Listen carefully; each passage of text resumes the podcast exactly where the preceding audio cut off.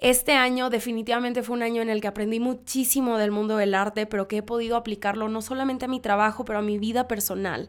Me han caído tantos veintes a través de libros y de análisis y de artistas que me han ayudado a formar, a transformar y evolucionar mi manera de pensar, cómo abordo ciertos temas. Así que muero por compartirlo contigo. Aquí vamos. Hablemos Arte vamos a hacer que hablar de arte sea algo común, aunque no sea nada común y que sea de todos, no solamente el experto. Te lo juro que no te vas a aburrir. Bienvenidos a mi gente bonita, Hablemos Arte, un nuevo episodio del podcast. Estoy feliz de tenerte aquí de regreso otro miércoles y más porque el día de hoy les traigo el episodio de cierre de año. Por si eres nuevo en esta comunidad, primero bienvenido. Este es tu espacio seguro. Aquí entre todos hemos hecho este lugar para hacer preguntas, comentar, discutir, juntarnos a platicar y hablar de arte como si nos conociéramos en persona, ¿no? Por supuesto, de esta manera súper amena. Mi team secreto ya se la sabe, pero siguiendo, si eres nuevo, cada fin de año eh, hago como este Spotify Wrapped, pero de arte. En YouTube les subo siempre este resumen de lo que pasó en el mundo artístico, subastas, que a qué obras se vendieron este año, cuánto dinero se hizo, estadísticas, artistas nuevos que la rompieron, noticias, que, eh, cosas que impactaron el mundo del arte, que lo cambiaron. Ese video ya está arriba en mi canal por si lo quieren ver.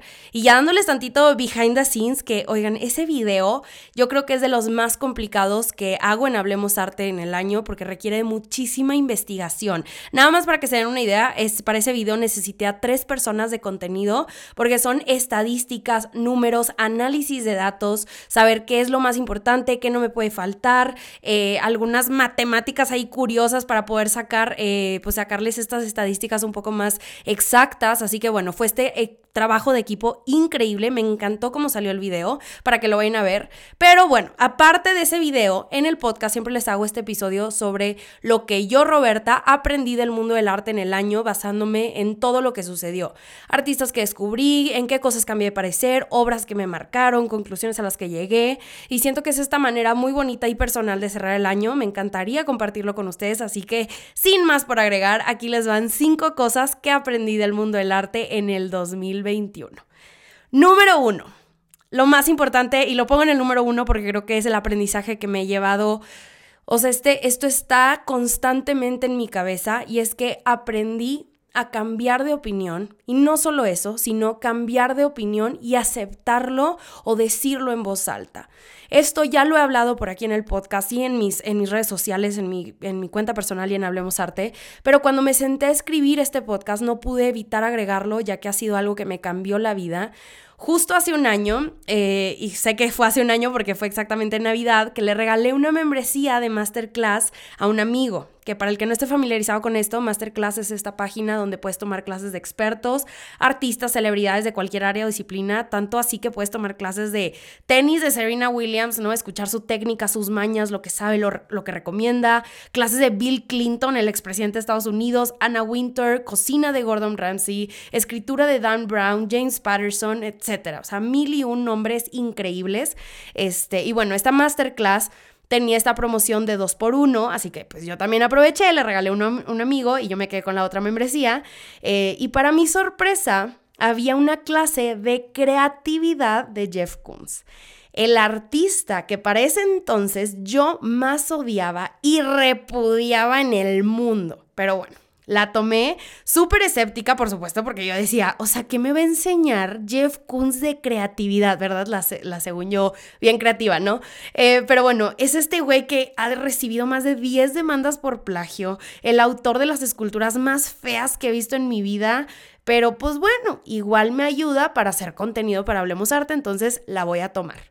Agarré una libretita y manos a la obra. Me puse a anotar todo lo que Jeff Koons decía. Si hablaba de alguna obra que había hecho, pausaba el video, me ponía a investigar sobre ella, el contexto, año, análisis, anotaba todo y otra vez play para agregar los comentarios del artista. Cuando terminé con esa clase, no les puedo explicar, oigan, mi cabeza estaba por todos lados. Tenía muchísimas, muchísimas cosas de las que quería hablar con ustedes, platicarles lo que Jeff Koons decía, cómo estaba relacionado con otros artistas. Empecé a hacer estas comparaciones, estos análisis y decía, no, no, no, o sea, yo tengo que comentarlo, yo tengo que discutirlo con ustedes. Entonces, bueno, voy a hacer un live. Bueno, no, Me pasé a de un live, no, mejor un podcast. A un, no, no, no, ¿sabes qué? Es que no, no va a ser suficiente, mejor voy a hacer un video. Hasta de plano decir, no, no hay manera que me alcance el tiempo, tengo que hacer una clase de Jeff Koons. Y así salió la masterclass de Jeff Koons que lancé en enero, creo que fue a finales de enero o principios de febrero. Dos días me tomó terminar la clase de creatividad de Kunz y en dos días me fui de odio a este artista con todo lo que soy a decir es lo más grande que le ha pasado al mundo del arte porque aparte soy muy así, si me conocen, eh, siempre soy como de odiar algo, irme al otro extremo y enamorarme por completo, pero las siguientes semanas después de eso fueron de obsesionarme y de hundirme por completo en su historia, en su vida, su trabajo, su proceso, sus maneras de pensar, lo que representan para el mundo contemporáneo, análisis de cada obra, familias, hijos, amigos, lo que los expertos habían escrito sobre él.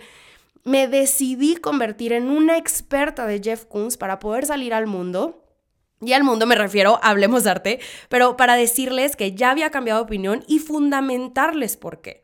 Me di cuenta que lo que pensaba sobre este artista fue una opinión que yo construí basándome en una opinión colectiva, que lo odiaba sin fundamentos, que mi disgusto por su obra venía de una ignorancia completa y absurda. Creía saber suficiente para decirle al mundo entero que era este artista vacío y sin sentido. Y cuando me permití aprender de él, quitándome esas ideas, fue cuando le encontré razón a todo lo que él hacía. Jeff Koons es el epítome de la cultura popular del siglo XXI y ese odio colectivo que existe el día de hoy hacia él es precisamente por eso. Hoy entiendo mucho más del arte, de la historia, gracias a él y a su trabajo. Mi manera de razonar y analizar es completamente distinta a lo que era antes de tomar esa clase y antes de yo dar la clase de Jeff Koons. Que todavía hasta la fecha sigo recibiendo estos comentarios de gente que escuchó el episodio del podcast que grabé hace más de dos años diciéndome que soy un hipócrita porque pues ahora me gusta algo que antes odiaba. Y a eso es a lo que me refiero de que pues este año me permití cambiar de opinión y a decirle en voz alta sin que me importe lo que alguien pueda decir o pensar de mi decisión.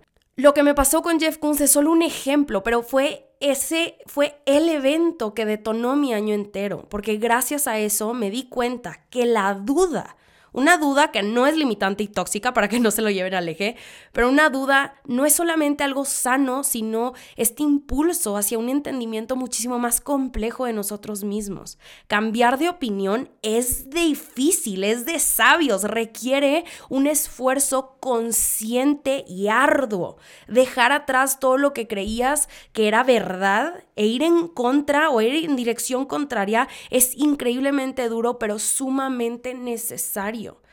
Lo que me lleva a mi punto número dos, que es que aprendí a conocer artistas nuevos, a permitirme a mí misma abrirme estas historias. Y menciono esto em, porque a pesar de que estoy aquí con ustedes cada miércoles y diario en las redes de Hablemos Arte, platicarles de mil eh, artistas, monumentos, obras, etcétera, soy una persona que pues me cuesta muchísimo salir de lo que conozco. No tienen idea cuánto. Claro que con ciertas cosas, eh, sé que no soy la única, pero me es bien difícil navegar por territorios desconocidos a pesar de que pues siempre me estoy obligando a hacerlo. Esto es algo que me ha seguido por mucho tiempo, incluso hasta por mi gusto por el arte.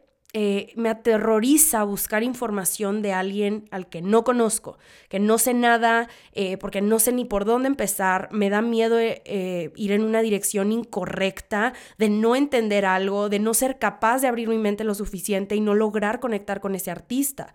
Pero gracias a la vida, mi trabajo me obliga a hacerlo todos los días, no tengo de otra. Así que, pues este año me permití más que nunca a conocer nombres y trabajos a los que no estoy familiarizada, como el de Brian Donnelly o Cos, como muchos lo conocemos, Justo hablé de él hace algunas semanas, después de un año entero de querer hacerlo y que no hacía porque no me sentía lista.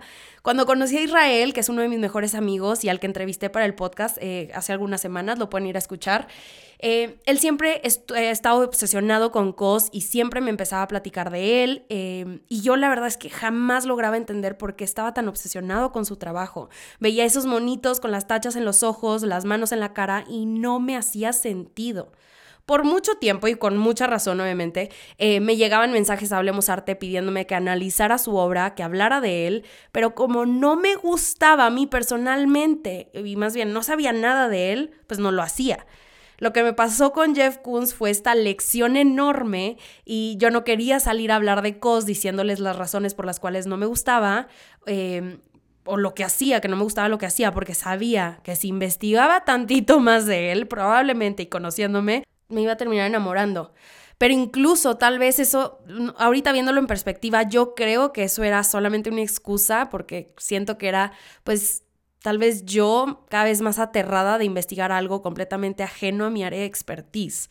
Pero sea cual sea haya sido la razón, pues lo hice. Terminé ahondando en Cos, en su obra, y dicho y hecho, me enamoré, porque Cos me permitió a mí sentir, no necesariamente entender, que es algo que siempre busco en el mundo del arte.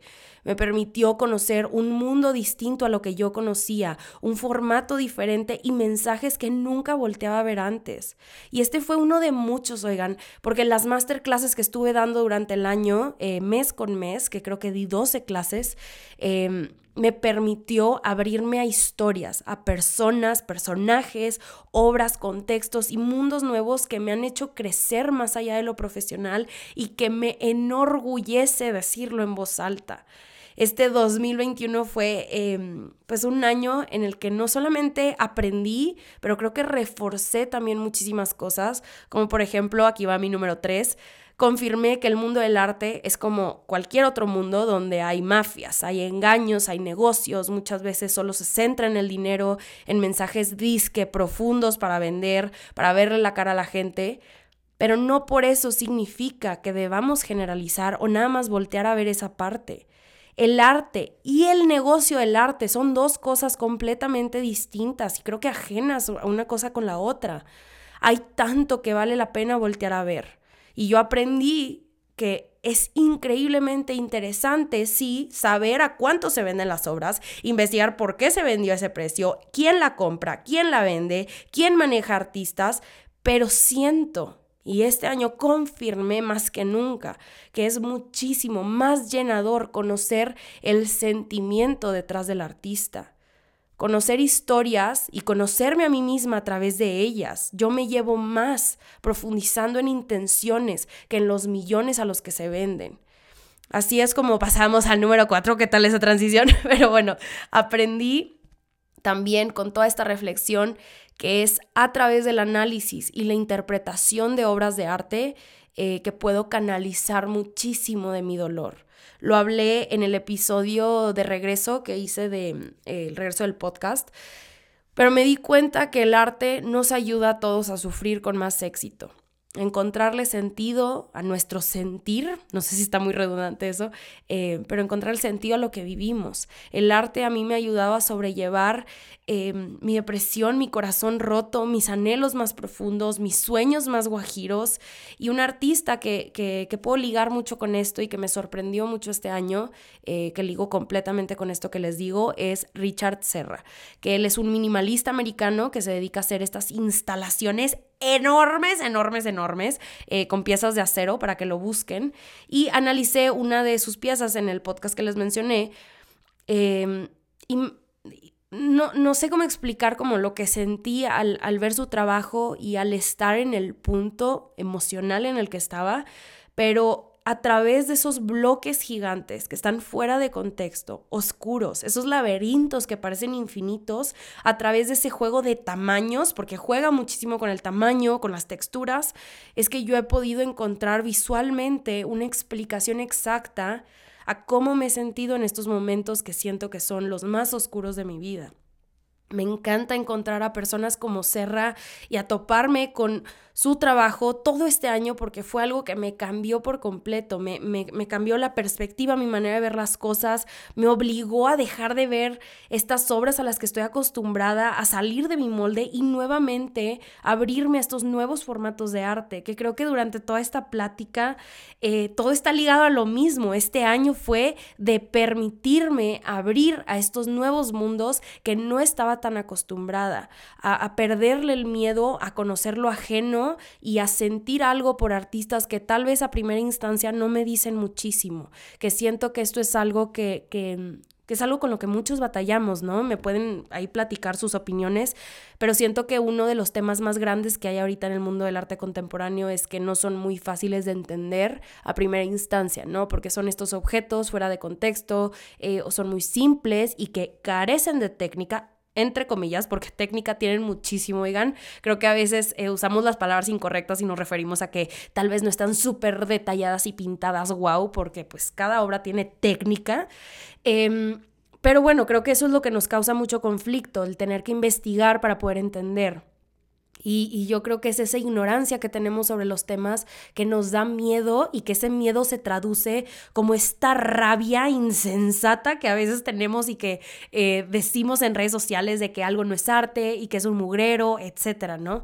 Em, Richard Serra es, mi ejemplo con todo esto. Es un artista que sus obras las puedes ver y dices, mm, ok, es un bloque de acero en medio de una sala de museo, otra pieza más de arte contemporáneo basura que me tienen que explicar, pero depende en el punto en el que tú estás en, en, tu vida y al leer sobre él, al leer lo que significa eh, o lo que te quiere hacer sentir, creo que todo tiene más sentido y es ahí donde yo, yo me permito abrirme estas historias, a dejar eh, detrás como estas obras que me fascinan de tal vez Jackson Pollock o de Mark Rothko o de Warhol o de Frida Kahlo y todos esos artistas que conocemos y de como la cultura popular Em, y permitirme ir hacia otro lado, un formato, una instalación que no me va a decir mucho la primera vez que la vea, pero a medida de que le voy agarrando el gusto o aprendo de su historia, es que puede ser como esta catarsis casi.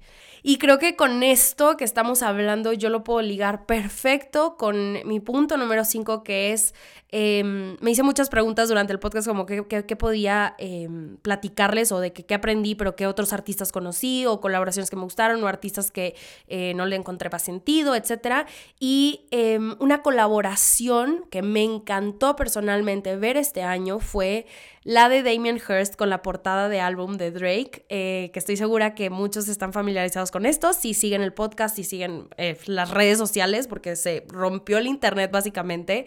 Eh, esta colaboración a mí personalmente me hizo revalorar muchísimas cosas que admiro del arte, porque para los que no hayan visto esta noticia, que no hayan escuchado de esto, Drake sacó un álbum, sacó un nuevo álbum y la portada de ese álbum la diseñó Damien Hirst, que es uno de los artistas contemporáneos más importantes que tenemos es el que hace, em, yo creo que su obra más famosa va a ser la del tiburón que está disecado en, esta, como en este tanque eh, y lo pone como en contextos muy distintos, pero bueno. La portada eh, era este fondo blanco, fondo completamente blanco, con puntitos de colores que son icónicos del trabajo de Damien Hirst. Sigue muchísimo su línea de trabajo, su estilo, su estética, su todo. Eh, y la gente cuando vio esa portada, por supuesto que se indignó, ardió el mundo entero porque pues es algo súper fácil de hacer, ¿verdad? Porque ahora resulta que estamos buscando una complejidad visual en las portadas de los raperos, ¿verdad? No manches, o sea, ahí sí me hizo cortocircuito la cabeza. Em, ya no sabemos este mismo discurso reciclado de siempre que todo el mundo utiliza, pero esta polémica que, que se hizo realmente fue la evidencia al menos para mí, de que la gente no sabe lo que quiere creo que nos hace darnos cuenta que el problema de la gente con estos discursos es y siempre será cuando un artista plástico entra a la conversación o colabora con alguna otra disciplina. Porque la gente, siento yo, no sé si estoy generalizando mucho, tal vez sí, pero hay muchas personas que tienen a los artistas o en todo caso el arte bajo estos conceptos extremadamente exigentes que ni el mismo arte sigue o se rige por desde 1800. Esta portada fue extremadamente exitosa para su propósito y permitió abrir estos espacios para que personas ajenas al mundo artístico se ahonden estas discusiones que jamás hubieran tenido si el mundo del arte no se mezclara con el mainstream media.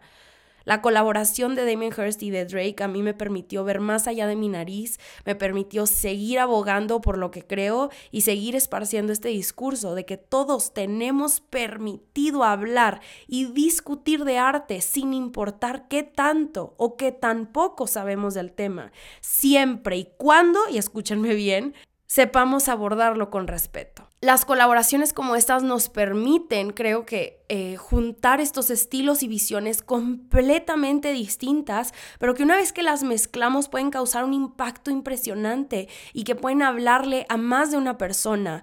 Em, este, este tema es algo que digo, también hablo muchísimo. Siento que las cosas que me encantan y que, que de verdad creo muchísimo las hablo repetidamente en el podcast, pero este tema de la representación, Dios mío, me mueve de maneras impresionantes y este año definitivamente fue de, de poder reforzar todo eso en lo que creo.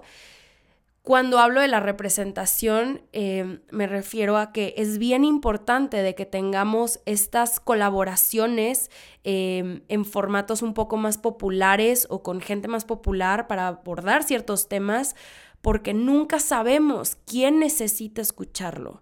¿Quién necesita esa persona, tal vez de un grupo ajeno a lo que siempre estamos viendo en, redes sociales, en la tele, en lo que sea, eh, que, que hable de algo que nunca se ha hablado, que toque un tema difícil de digerir?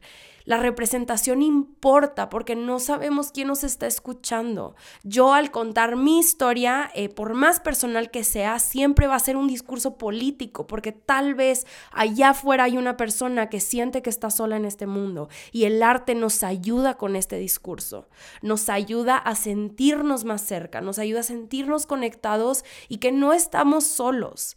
Em, estar en ese lugar como mentalmente puede ser sumamente difícil y, atravesarlo sin, sin alguien que sepas que, que pues tal vez ya lo sobrellevó puede ser de las cosas más, más complejas y más duras de este mundo. Entonces, creo que el arte ayuda muchísimo a, a, abogar por estas personas, abogar por gente, abogar por razas, por géneros, por temas difíciles de, tocar y que mucha gente le da miedo tocar, ¿no? Entonces siento que ahí es donde entra este rol tan importante que tenemos como artistas y como gente con, con una plataforma.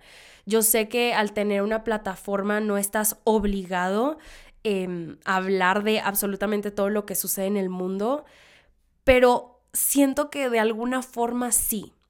Siento que si tienes esta, que creo que a final de cuentas todo el mundo tiene esta plataforma, porque a final de cuentas tienes a tu familia, tienes a tus amigos que te escuchan, te quieren y te respetan o te admiran, entonces siempre podemos hablar em, con, congruencia y con inteligencia.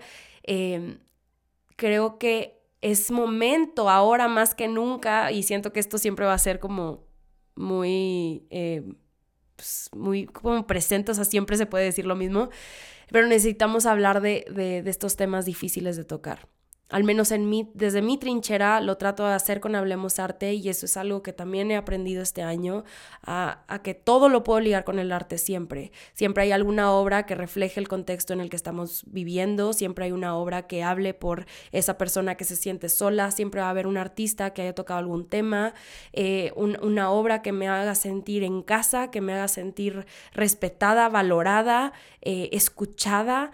Es, una de las obras que también descubrí mucho este año es a Jenny Saville.